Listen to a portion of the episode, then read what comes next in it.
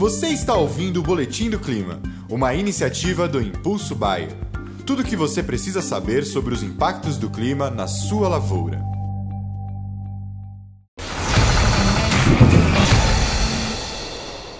E vamos para as nossas atualizações climáticas dessa semana. Então vamos mostrar aí pela imagem satélite que algumas áreas de instabilidade se encontram sobre a região central do Brasil. A frente fria já passou pelo sul, levou muitas chuvas ao Rio Grande do Sul, Santa Catarina, partes do Paraná, né? e agora já se encontra bem afastada aí da costa brasileira, bem aqui na, no Oceano Atlântico.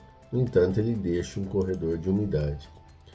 Apesar desse corredor de umidade, ó, há previsão apenas para chuvas nas faixas litorâneas de São Paulo e Rio de Janeiro.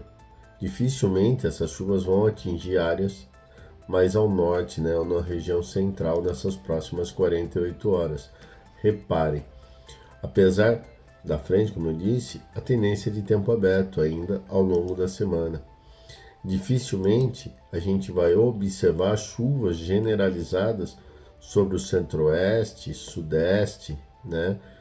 Só algumas áreas de instabilidades conseguem provocar chuvas aqui no Mapito, no Mapitobay, no norte, por conta da zona de convergência, que ainda está bastante atuante aqui sobre a região.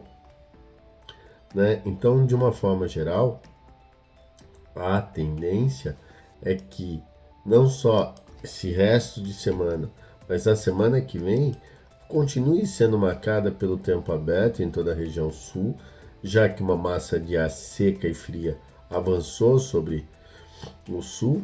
Não há previsões de geadas, as temperaturas já continuam um pouquinho baixas, o que é normal para essa época do ano, já que nós estamos no outono e bem no meio de maio.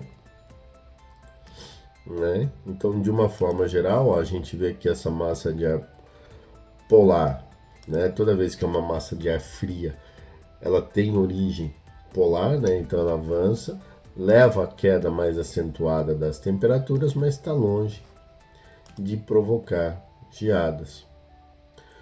Portanto, a tendência daqui para frente é ó, de tempo mais aberto né, sobre ó, as regiões produtoras, tempo mais aqui na região central, com possibilidades de uma ou outra pancada de chuva, nada que possa trazer algum problema, pelo contrário, até vai faltar um pouco de chuva para esse finalzinho aí de complemento do milho. E no sul a tendência é de chuvas muito boas tanto para esse mês de maio quanto para os meses de junho e julho. Ou seja, as chuvas agora realmente começam a ficar mais voltadas ao sul, o que é normal, tá? E com o aquecimento das águas do Pacífico, como vocês podem ver, toda a região do Pacífico mais quente, se vai formar El Ninho ou não, a gente não sabe.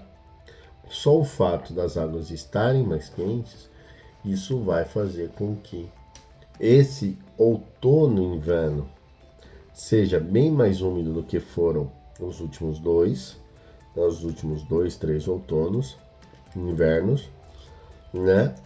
Ó, reparem. E as chuvas já em outubro e já em agosto e setembro, já voltando de forma definitiva aí para todo o Brasil. Ou seja, o espaço entre uma chuva, o término das chuvas agora da temporada 22-23 com o início das chuvas de 23-24 é menor, ou seja, essa está acabando tarde e a outra vai começar cedo. Além disso, há chuvas no sul, a tendência de chuvas muito boas no sul irá permitir uma boa condição ao desenvolvimento das lavouras é, de trigo de inverno, ou seja, tudo caminhando para que tudo corra maravilhosamente bem ao longo desses próximos 120 dias.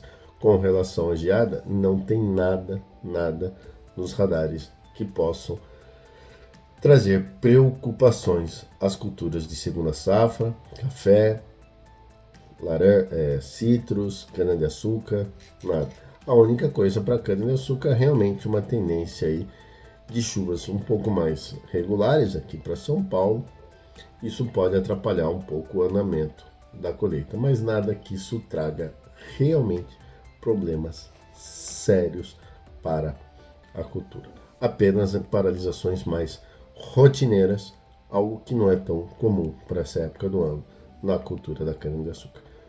Né? É, paralisações na colheita. Um grande abraço a todos e antes eu tenho um recadinho para vocês. E o recadinho é: e para você que acompanha o boletim de clima aqui no canal da Baia, não deixe de, de entrar nessa área logado no site AgroBayer Brasil.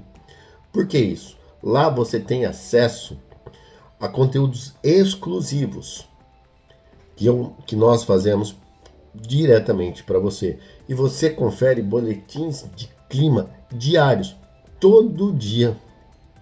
Eu e minha equipe gravamos áudios de previsão do tempo, só que divididos por regiões. Então vão as seis grandes regiões do Brasil. Estão lá.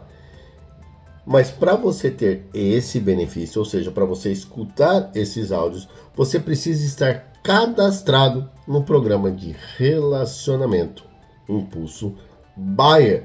Acesse e conte com a gente para o seu planejamento estratégico, tanto em agora em 2023 quanto para toda a safra 23 e 24. Um grande abraço a todos e até semana que vem.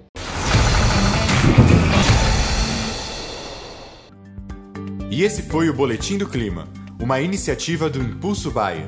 As últimas notícias do Impulso Bayer sobre a previsão do tempo para sua lavoura.